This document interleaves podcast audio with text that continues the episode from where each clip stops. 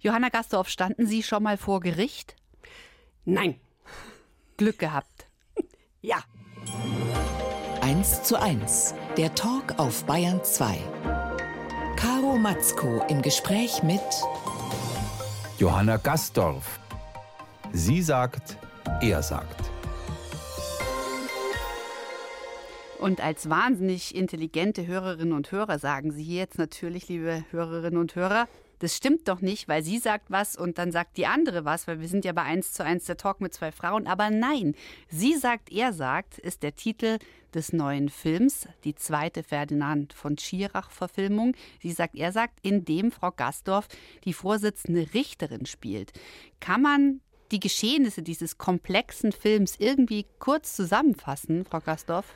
Uh, nee, kurz würde ich sagen nicht, aber die Brisanz kann man vielleicht versuchen zu benennen. Das ist eine sehr bekannte Moderatorin, die ihren ehemaligen Geliebten der Vergewaltigung, ja, angezeigt hat wegen Vergewaltigung und es gibt halt keine Zeugen, es gibt nur ihre Aussage, seine Aussage und es gibt ein paar Indizien und Sachverständigenaussagen und Zeugen, aber letzten Endes muss man eben dann urteilen darüber, was sie gesagt hat oder er gesagt. Ja, also steht Aussage gegen Aussage juristisch wie menschlich, also ein totales Dilemma. Wie ging es Ihnen denn während der Dreharbeiten? Das ist ja nun wahrlich kein Feel-Good-Movie gewesen. Ja, das hat einen sehr angefasst, das muss man schon sagen. Also auch gerade zum Beispiel die Aussage der psychologischen Sachverständigen, die Informationen, die man da bekommt. Und für mich ist immer so wichtig das erste Lesen von einem Drehbuch. Und beim ersten Lesen wurde ich, wie hoffentlich auch oder wie sehr wahrscheinlich die Zuschauer auch alle, ständig hin und her geworfen über die Aussagen, die sich dann wieder, also man, man fällt so von einer Seite zur anderen tatsächlich. Und äh, wo habe ich denn angefangen jetzt? Wie naja, ich verstehe es total, ja. dass es einen mitnimmt, haben Sie ja. angefangen. Weil man natürlich auf der einen Seite vor allen Dingen als Frau dann natürlich erstmal auch nachvollziehen kann, wie es einer Frau geht in der Situation. Aber dann natürlich ist man auch schnell dabei zu sagen, ja, wahrscheinlich wollte sie sich rächen. Das sind so die ersten kurzen Gedanken. Das ist ja nicht das, was ein Gericht entscheiden muss, sondern was so man so als Zuschauer oder in dem Gerichtssaal vielleicht so empfindet. Aber man muss ja auch bedenken, also sie hat ja ihre Karriere draufgegeben und er ist auch zerstört. Also egal, wer von beiden die Wahrheit sagt, beider Leben ist zerstört. Das muss man auch noch mit einbeziehen. Ne? Das ist eigentlich ein totaler Horror, oder? Also ja. wenn eine Affäre, die ja von, vermute ich mal, glühender Erotik und Liebe erstmal beginnt, dann zur totalen Verfeindung führt und zur Zerstörung von den Leben wahrscheinlich von mehreren Menschen auch, die noch mit drin hängen. Ja, die Familien, die dranhängen und es auch ähm, diese maßlose Enttäuschung.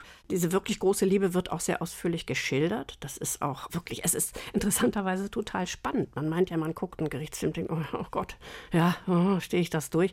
Und jeder, der den bisher gesehen hat, hat gesagt, äh, inklusive mir selbst, da kann man nicht mehr wegschalten. Das ist total spannend. Mhm. Was haben Sie denn gelernt für sich? Was haben Sie beschlossen nach dem Film? äh, vieles. Also beruflich gesehen ähm, war das eine tolle, lehrreiche Zeit, weil es war ein bisschen so wieder wie am Theater, wenn man eine riesige Rolle spielt und jeden Tag morgens bis abends probt. Nur das alles mit Kamera mhm. und immer präsent sein muss, immer auf dem, also immer auf Ballhöhe sein muss und jedem Kollegen das richtige Stichwort und das ähnelte sich sehr oft. Aber es musste halt immer genau das Richtige sein, damit die nicht aus der Kurve fliegen.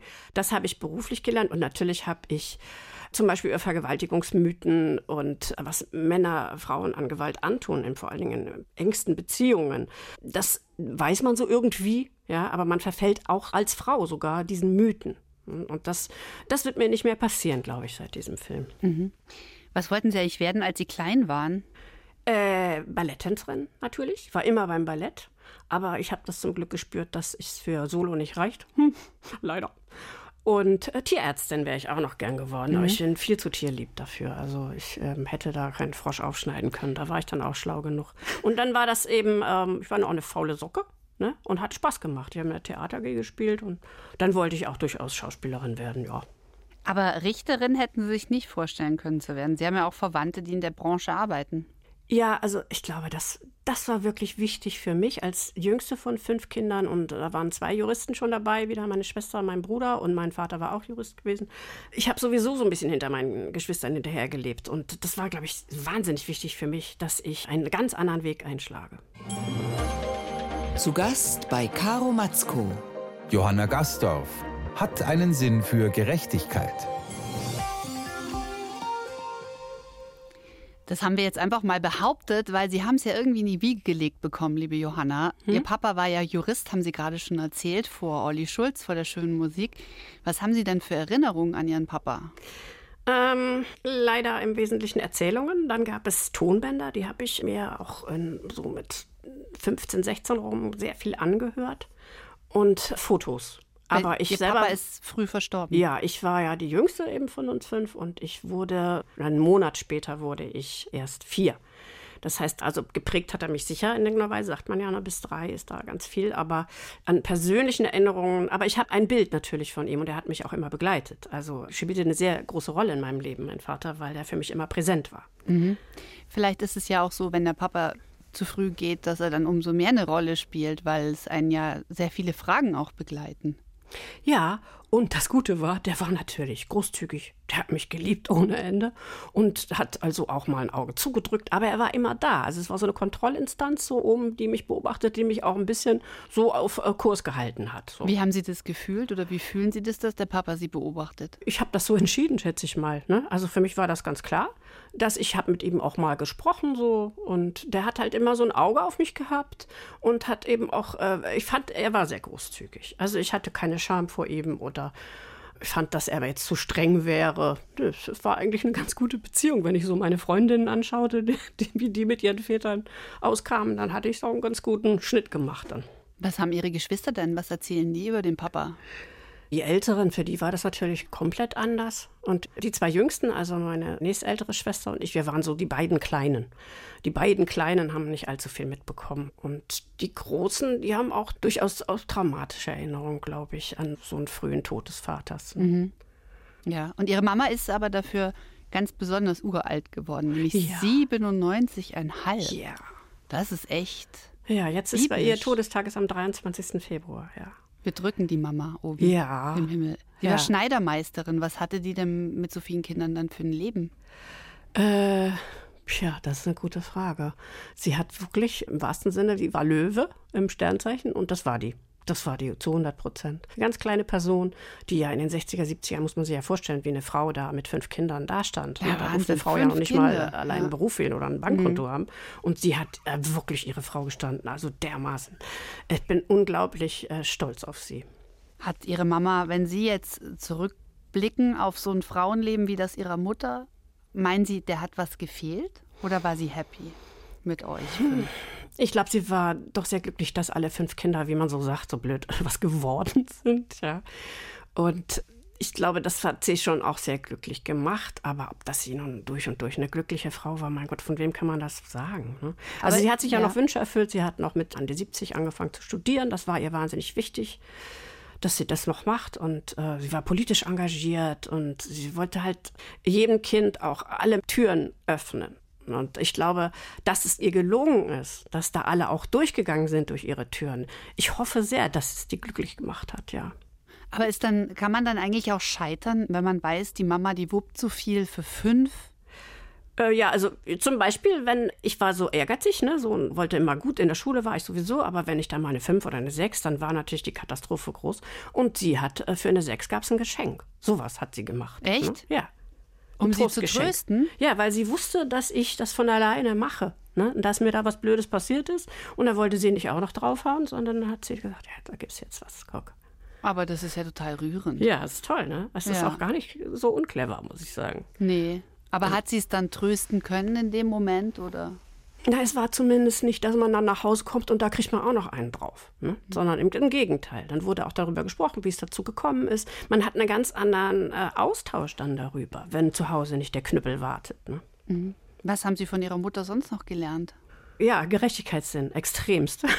extremst. Teilen können, immer gucken, ähm, haben alle was. Also wir hatten zum Beispiel winzige Schüsselchen Nachtisch immer, weil es gab ja eh auch nicht so viel. Ne? Mhm. Alles aber immer gesund, immer aus so Formhaus und so. Das schmeckt natürlich auch nicht immer ganz super toll, aber war halt gesund. Und dann haben es tatsächlich alle fünf Kinder so weit getrieben, dass von so einer winzigen Schüssel Nachtisch noch was übrig blieb. Das fand ich jetzt auch schon wirklich nicht mehr, ja. es war doch halt nicht mehr normal, oder?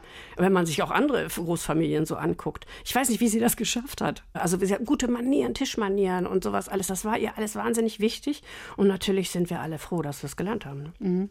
Wenn Sie gerade sagen Reformhaus, war Ihre Mama so öko?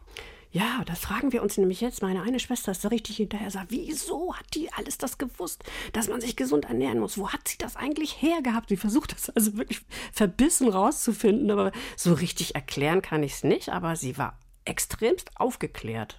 Und sie hat das wenige, sie hatte ja gar nicht so wenig Geld, ne? aber also mein Vater war ja Jurist und hatte eine ganz ordentliche Rente und so, ne? Aber äh, trotzdem hat sie sehr gespart, weil sie eben auch Auslandsreisen für die Kinder und sowas alles, Auslandsjahre, das hat sie alles irgendwie finanziert und hat dann eben das wenige für gutes Essen aus dem Reformhaus, so Vollkornreis und Vollkornbrot und, und die guten Kekse. Und dann habe ich die mal getauscht mit meiner Freundin mit einem weißen Brötchen in der Schule.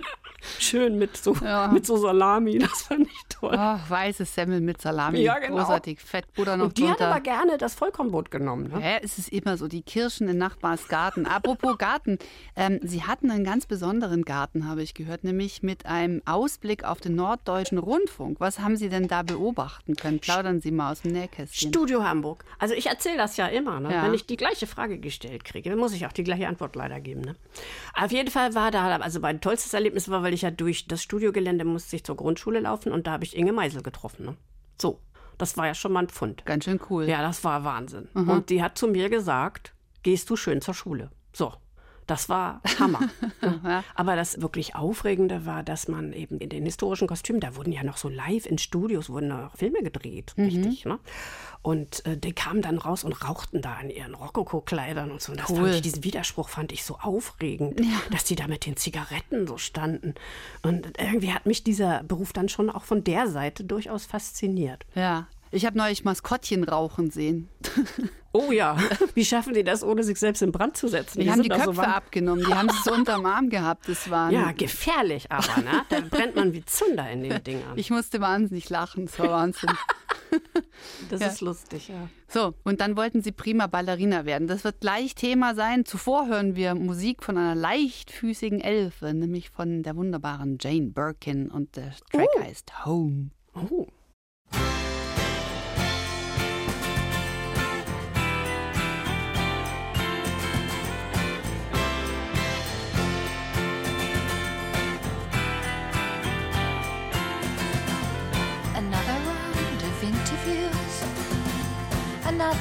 Pointless party.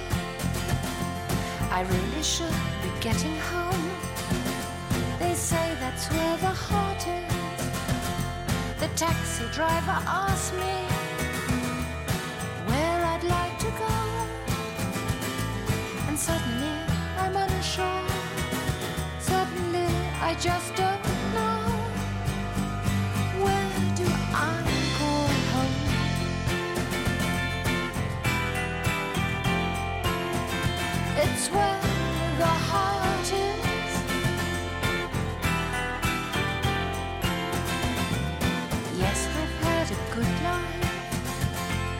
still I can't help wondering if I'd gone a different road, what would have become of me in another universe?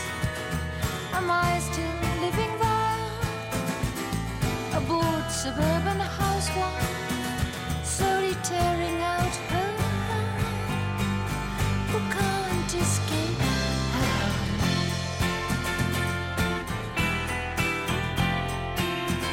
It's where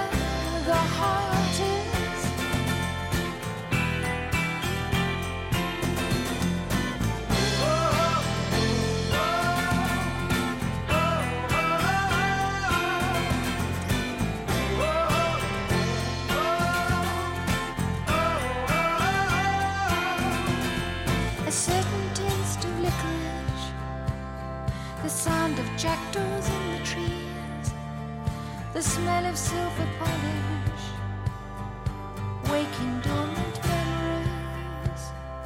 Why now, after all this time, is it flooding back to me? No one said, Come back to me, back where you belong. It's time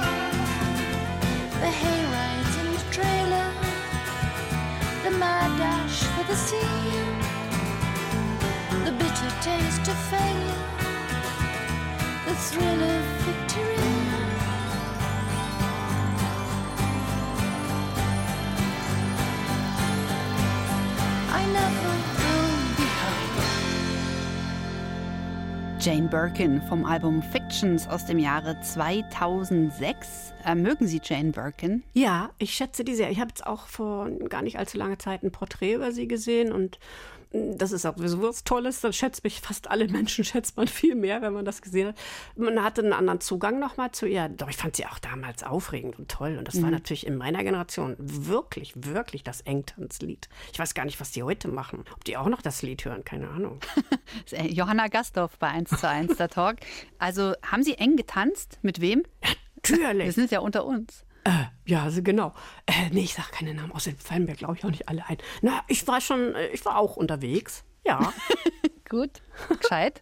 Aber das musste man dann, da war ja eng tanzen, da musste man schon gucken, dass dann der Richtige war, ne? Ah, ja, und auch gut riecht und so. Ja. Ich bin ja so ein Nasenmensch. Jetzt hat Jane Birkin da gerade gesungen, What would have become of me in another universe? Das finde ich eine sehr schöne Frage.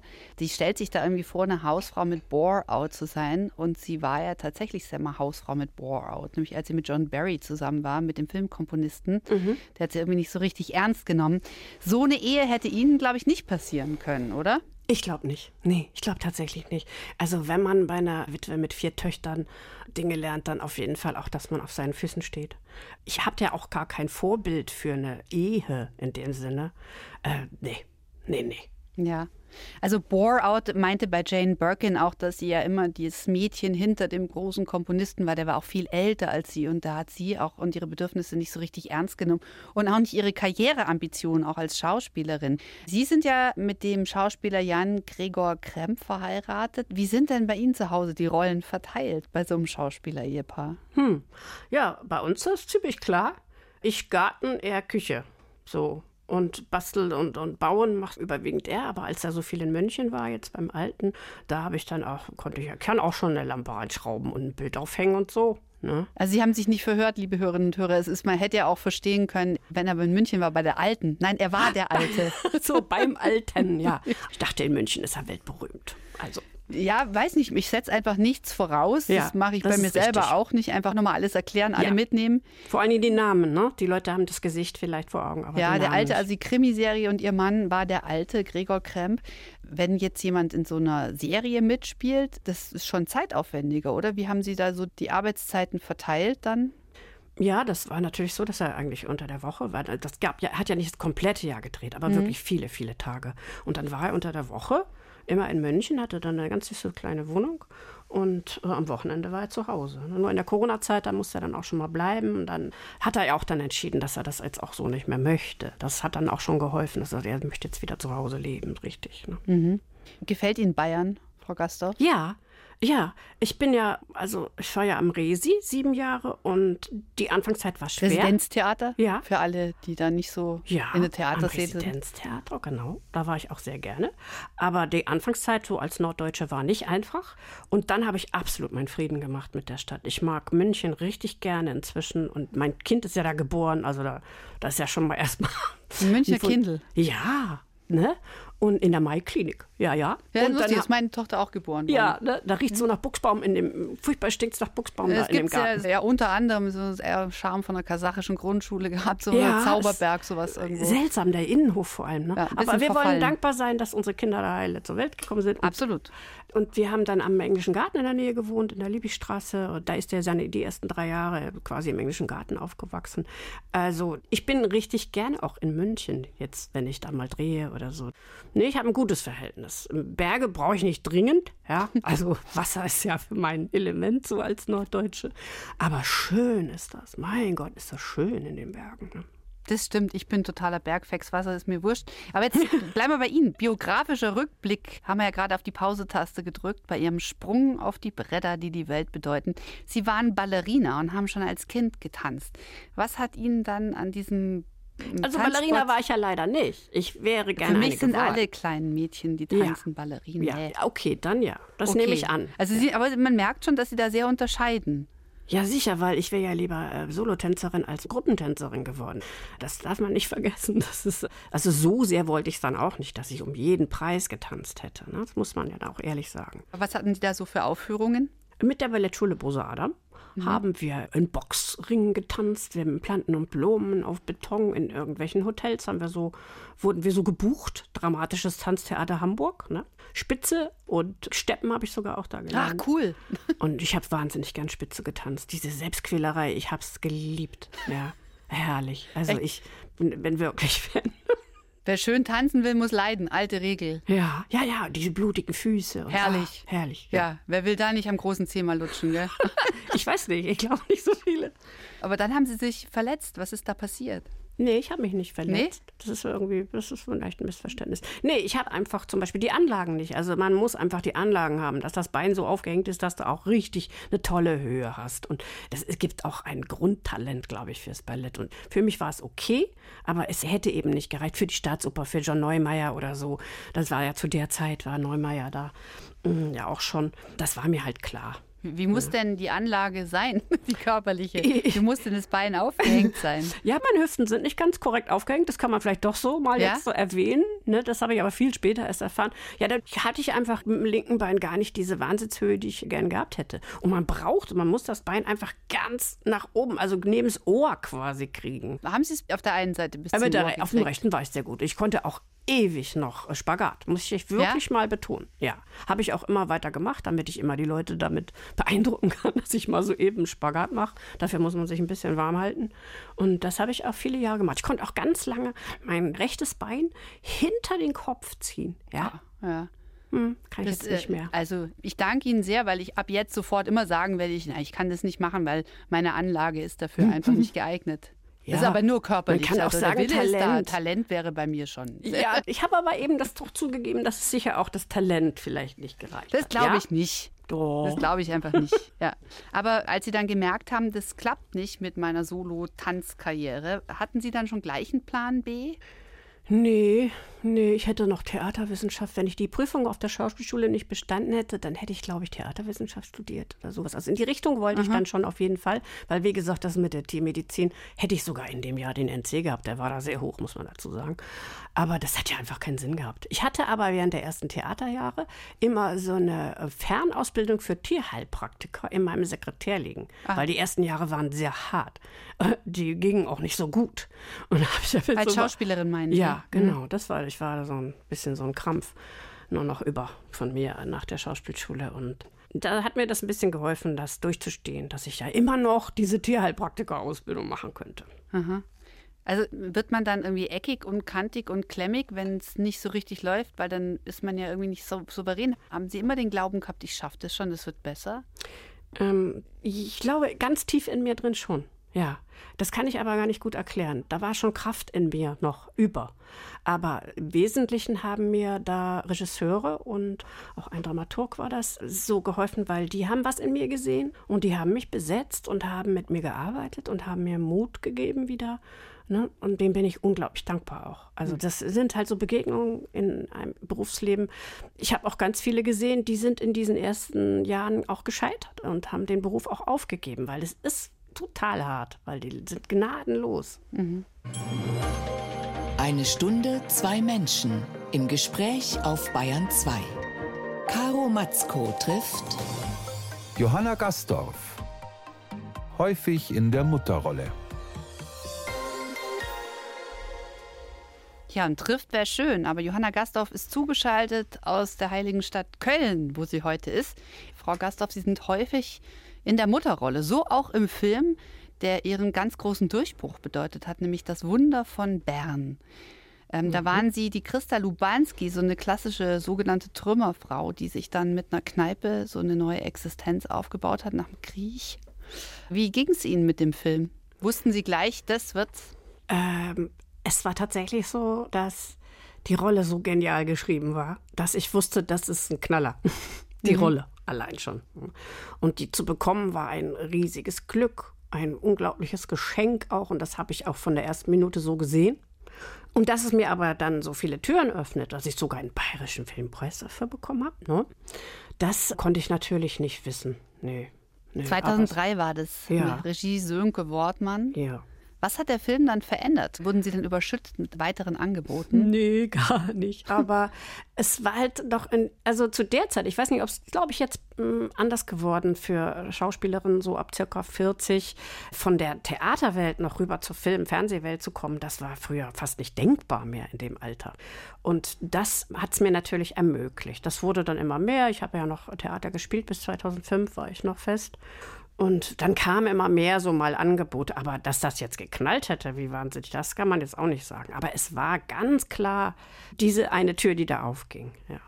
Jetzt haben wir gesagt, häufig in der Mutterrolle. Ich würde noch gerne ein paar Mütter durchgehen. Also die Christa Lubanski hat man beim Wunder von Bern. Dann die Mutter der Knef, ein Biopic Hilde. Heike Makatsch hat ihre Tochter Hildegard Ja. Knef gespielt. Wie war denn die Mutter von der Hilde? Fand ich ganz spannend. Ja, hat mir wirklich großen Spaß gemacht. Und Das war ein ganz toller Kameramann und der Regisseur, der Kai Wessel. Das war eine ganz tolle Arbeit. Der Film hat irgendwie auf die Nase bekommen, was ich bis heute nicht wirklich verstehe. Ich weiß nicht, was da für, für Gründe dahinter steckten. Ich fand auch, wie die Heike sich vorbereitet hat, wie die gearbeitet hat an sich für diese Rolle. Das war wirklich vorbildlich. Es hat, hat mir riesigen Spaß gemacht. Ich mag auch gern historisch auch. Ich habe wahrscheinlich auch so ein Gesicht für historische Rollen. Ich schätze so ein mal. ne? historisches Gesicht. Ja, na gut, also auf jeden Fall ja auch kein verspritztes. Das ist ja dann auch Nein, irgendwann wichtig, nein, nein. weil bei historischen kannst du damit schlecht mit einer Lippe kommen. Ne? Ja, das stimmt, aber ähm, ja im besten Sinne zeitlos, weil Ja, also, ja, Sie haben ja in einigen Jahren, aber wenn Sie sagen, das ist eine spannende Mutterrolle gewesen, wie unterscheiden sich denn diese Mütter? Die beiden. Ja. Oh Gott, das ist jetzt so lange her. Mit der, da habe ich mich natürlich nicht so. In, ah, warte mal. Die hatte doch mit ihrer Tochter halt, das ist ja, bei der Christa ging es ja um diese Gesamtsituation nach dem Krieg.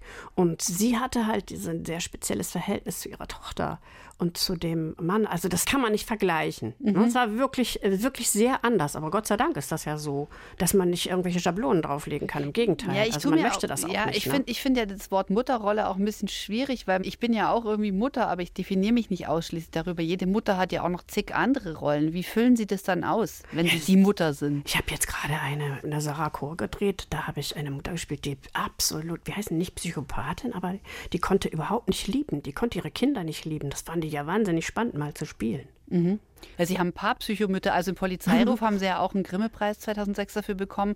Haben Sie eine Mutter gespielt, die ihren Sohn umgebracht hat Ja. und sich am Ende selber umbringt. Wie ist denn das für Sie? Wie gehen Sie denn an solche unsympathischen, schwer nachvollziehbaren Rollen ran? Ähm, man findet in der Regel den Kern, warum, also man sucht den Kern, warum die so kaputt sind, wo ihr Knackpunkt, ihr Bruch war. Und an dem Punkt muss man natürlich ansetzen, die auch zu mögen. Also das hilft schon sehr beim Spielen. Wenn man andockt, man kann ja eine Figur nicht denunzieren. Das ist sinnlos, finde ich. Das ist oberflächliches Spiel. Das, das interessiert mich nicht. Also das, Also Sie müssen die Rolle mögen und die Figur mögen, auch wenn die Rolle, also wenn die Figur sich umbringt, also sich irgendwie nicht mag. Das ist ja, Ja. interessant. Naja, also den Zugang zu ihr finden, die Nähe zu ihr finden, den Punkt finden, wo sie gebrochen wurde. Und da ansetzen und sagen, davor war das aber dieses kleine Mädchen, die diese falschen Entscheidungen getroffen hat, mit der diese falschen Entscheidungen getroffen wurden. Dass man einen Ansatz hat, damit man Nähe hat zu der Person, die man spielt. Das heißt aber nicht, dass man das für gut befinden muss. Ne? Oder dass man nicht ganz klar zeigt, ich habe ja mal die Margot Honecker gespielt. Das ist ein Riesenaufwand gewesen bei der Vorbereitung, was ich immer ganz toll finde, aber auch. Aber das war wirklich, wirklich sehr aufwendig, da ich ja auch nicht aus der DDR stamme und das alles mir anlesen musste. Die hatte ihren Bruch ganz früh und die ist nie mehr da rausgekommen. Die war voller Hass und Ablehnung. Die war so kalt, aber die war irgendwann mal die Tochter, die die Familie durchbringen musste, deren Vater schlimmstens von den Nazis gequält wurde. Also die hatte ihren Bruch eben so früh, dass die hat keinen Weg mehr zurück. Da gab es nichts mehr zurück. Ich weiß nicht, Hitler ist so eine Figur, wo ich nicht wüsste, also wo, ne? Ja. Wo da ansetzen. Also das ist aber das extremste Beispiel, was einem natürlich da so einfällt. Ne? Das heißt, die suchen den Bruch und dann, das erklärt ihnen auch, warum Leute so wechselwarm sind. Ja, oder ganz kaputt. Oder einfach eiskalt. Ja, aber dann kann man trotzdem, das ist doch langweilig, ne? Das ist ja so, wenn ich jetzt komme und sage, ich bin jetzt hier also die Böse. So. Und dann spiele ich. Das ist doch Quatsch. Ne? Das ist doch Blödsinn. Ja, das ist ein zu äh, und das hat jetzt bei dieser bösen Mutter so Spaß gemacht, weil die so freundlich immer war auch. Oh, das ist ja gruselig, ne? Wenn, diese, wenn böse Menschen so freundlich sind. Das fand ich wahnsinnig spannend, so auszuloten. Sie waren außerdem Agentin, Kommissarin, Witwe, Kommunistin, Bürgermeisterin, Personalchefin, die Betrogene, die Sprechstundenhilfe, die Frau des Friseurs. Was hat Ihnen am meisten Spaß gemacht? Äh, das, das klingt jetzt ein bisschen platt, aber es ist so, dass ich den Spaß daran habe, dass ich nicht auf einem festgelegt bin, sondern dass ich genau so eine Mischung spielen darf. Und wir passen auch immer sehr auf, meine Agentin und ich, dass das nicht in einem Jahr zu sehr auf einer Mutter hängen bleibt oder einer Mörderin oder so, sondern dass Mhm. wirklich das Jahr gut durchgemischt ist. Das ist mein Spaß. Das heißt, eine mordende Mutter nur pro Jahr. Also möglichst. Es sei denn, es ist ein riesen Knaller. Ne? Dann macht man auch mal zwei. Und privat, was ist Ihre Lieblingsrolle? Bienenwiesenanlegerin? Ja, also Hunde, ne? Mein Sohn ist jetzt aus dem Haus, das war auch eine schöne Rolle. Ja, der Mix, auch da der Mix, denke ich mal. Ja, ja. Sind Sie jetzt eigentlich komplett dem Fernsehen und dem Kino verfallen oder bleiben Sie auch den Theaterbühnen treu? Ja, bin ich ja jetzt gar nicht treu zurzeit, oder weil ich diese Freiheit wahnsinnig genieße. Das, ich musste ja auch mit meinem Mann immer gut abstimmen, äh, wann ich zu Hause bin, wann er zu Hause ist, wer jetzt welche Rolle annehmen kann. Und da ist man im Theater doch sehr gebunden, was ich auch sehr geliebt habe, die 23 Jahre, die ich nur im Theater war. Aber da geht man nicht so schnell wieder zurück. Andererseits äh, liebäugen wir sehr damit, so auf so Boulevardbühnen, so Tür auf, was? Ich? Nein, du. Weißt du, eigentlich haben wir, sterben wir so einen kleinen Traum, dass wir da so diese Reise machen durch diese Boulevardtheater und dann immer so schön mit den Hunden da mittags gehen und dann abends Vorstellung und mit noch ein paar Kollegen, die wir auch noch von früher kennen. Ach, richtig herrlich. Spaß Da trinkt man noch aus so einem ist- Weinglas, aus so mit genau, so einem das dicken ist- Fuß, so einen Schluck. Das ist so ein äh, Gedankenspiel, das wir auch verfolgen. Ich komme. ja, ich komm ja, auf in jeden München Fall. natürlich, auf jeden Ja. Fall in München auch. Bei Komödien irgendwo. ja, nee, Bayerischer Hof Bayerischer Hof, weiß- ja. Johanna Gastorf bei 1 zu 1 der Talk. Jetzt haben wir gesagt, häufig die Mutter. Was kommt denn für eine Frau, die dann irgendwann über 40, 50 ist? Was kommt nach der Mutterrolle in Deutschland? Der Oma. ja, eine Richterin wie jetzt. Ne? Also es kommen noch schon, schon sehr spannende Sachen, aber halt nicht so viele.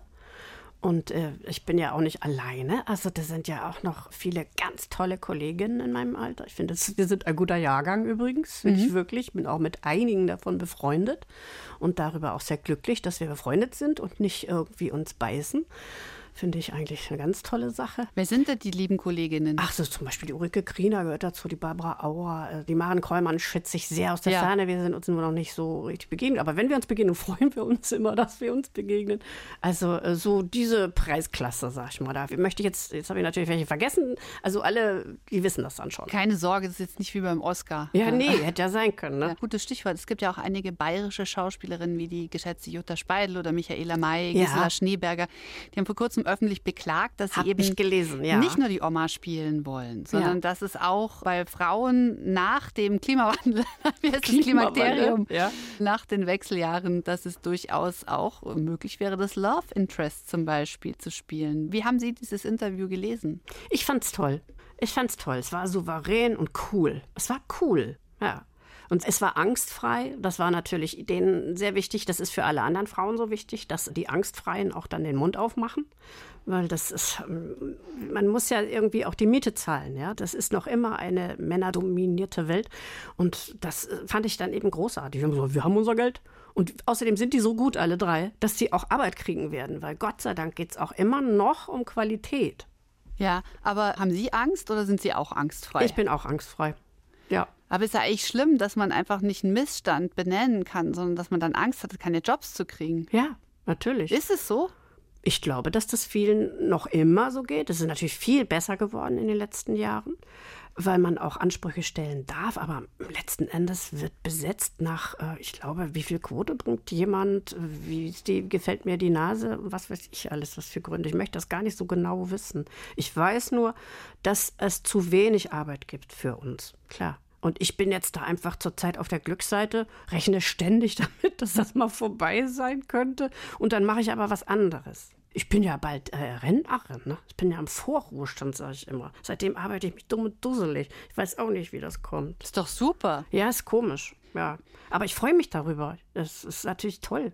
Und ich mache auch wirklich nur, was mich irgendwie interessiert. Ne? Oder wenn tolle Kollegen da sind oder wenn ich die Regisseurinnen oder Regisseure gut kenne und sage, ja klar, mache ich das und so.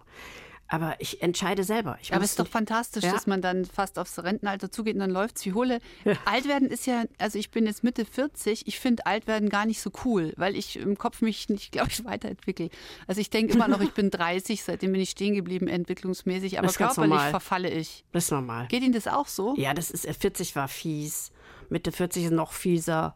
Dann 50 ging irgendwie, 60 fand ich auch echt gemein. 50 Aber- ging? 50 ging komischerweise, ja. Nicht, Inwiefern da- ging? Ja, das war nicht so hart. Diese 40er, ne, auch wenn sie jetzt, da muss ich die jetzt leider auf den Topf setzen, das ist in meiner Erinnerung die schwierigste Phase, weil sie geraten auch aus bestimmten Rastern einfach raus. Ne? Also dann sind sie nicht mehr, ja, als Frau werden sie nicht mehr so äh, einbezogen, sag ich mal vorsichtig. Ja. Bis dahin. Ja, eine und das von mir fällt hat den neulich Frauen gesagt, dass zum ersten Mal ihre Tochter angestarrt wurde von irgendwelchen Typen und nicht mehr Zum sie. Aber sie dachte Beispiel. erst, die beiden sie. Ja, und man selbst kommt auch nicht gut klar. Also man sieht das ganz lange nicht ein und irgendwann fällt der Groschen. Ja, aber das hat bei mir vielleicht von Anfang 40 bis 47, 48 bestimmt gebraucht. Bis man nicht mehr sagt, wieso, ich sehe doch noch so jung aus oder ich bin doch noch und ich mache doch noch. Und dann, wenn der Groschen fällt, ist aber ganz gut, weil dann kann man sich entspannen und kann man den nächsten Schritt. Und dann kommt die 60, ja. Die ist jetzt auch überhaupt nicht witzig gewesen, weil Ja. da ja, war ich total beleidigt. Da haben sie mir die Seniorenbahncard angeboten.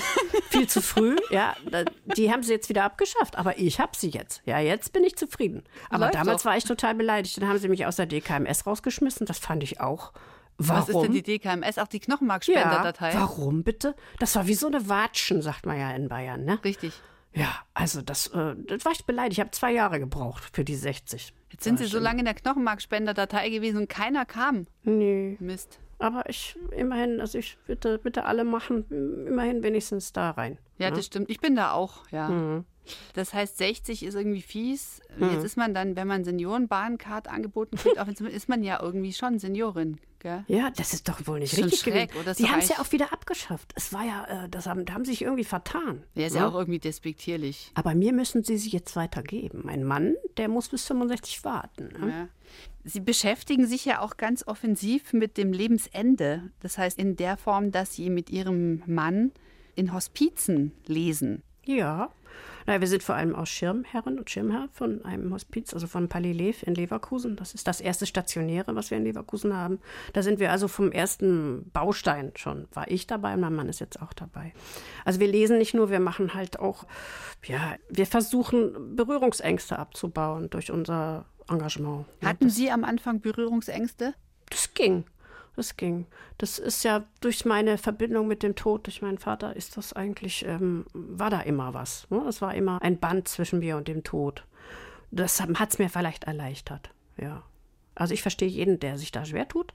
Aber äh, wenn man einmal im Hospiz war, was ich nur jedem raten kann, sich das ergibt, dann ist man beseelt davon, was das für Orte sind, was für gute Orte das sind. Wie gehen Sie denn auf jemanden zu, der weiß, dass es zu Ende geht? Wir wissen ja alles, dass es zu Ende geht. Wir haben nur gewisse Zeit. Aber wenn man konkret weiß, jetzt steht es an, wie begegnen Sie den Menschen? Es ist jetzt nicht so, dass wir sind, ich werde das machen eines Tages, Sterbebegleitung, aber wir sind in den Prozess nicht so involviert. Also wir sind schon auch im Hospiz und wir lesen auch für die Gäste dort, aber wir gehen jetzt nicht so ran. Es sei denn, die wünschen das. Ne? Das, ähm, dann, wenn, Das direkte Mann spielt da mal Klavier im. Hospiz oder so.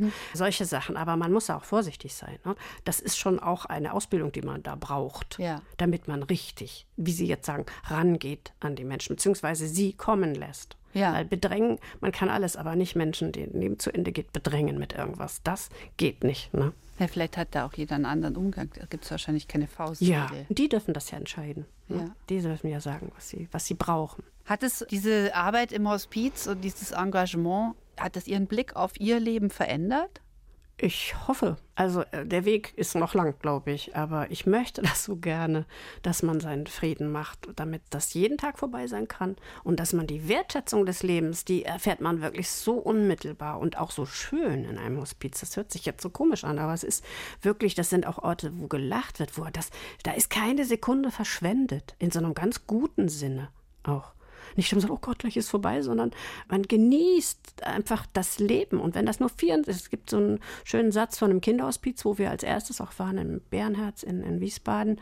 Wenn ein Kind morgens zu uns kommt und verstirbt am Abend, dann hat es 24 Stunden bei uns gelebt. Und darum geht es. Ne? Was ist das Leben eigentlich? Also ist das vor sich hin vegetieren, morgens aufstehen, irgendwie den Tag rumbringen und aufs Wochenende warten? Oder ist das intensives Erfahren von Beisammensein, von Liebe, von, von äh, Lachen und Weinen auch? Ja, das ist einfach sehr intensiv. Aber das, man erfährt das Leben dort, wo gestorben wird. Das ist ja große Sache. Ja. Sie sind ja auch Leverkusen-Fan. Ja. Oh Gott, ja. Stichwort Lachen und Weinen gleichzeitig, Ja, oder? nu. Äh, äh, ich weiß ja nicht, wann, wann wir auf dem Sender sind. Also, ne? Mal gucken. Mal gucken.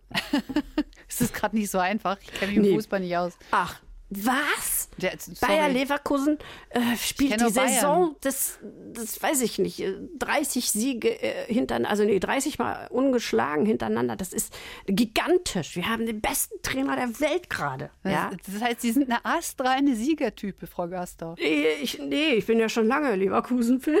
Das, das kann man so nicht sagen. Ne? Aber dieses Jahr, mein lieber Schwan, wir sind wirklich, oh, selig sind wir. Aber es ist doch toll. Auch das scheint in Ihrem Alter einfach richtig gut zu laufen. ja, ja, also das kann ja auch wieder anders werden, aber jetzt genießen wir das mal. Ja. Wo sind Sie denn am glücklichsten? Hm, schon zu Hause, denke ich. Ja, ja. Im Sommer im Garten. Ja, mit den Hunden draußen im Wald und Das so. ist immer schön, das stimmt. Hm.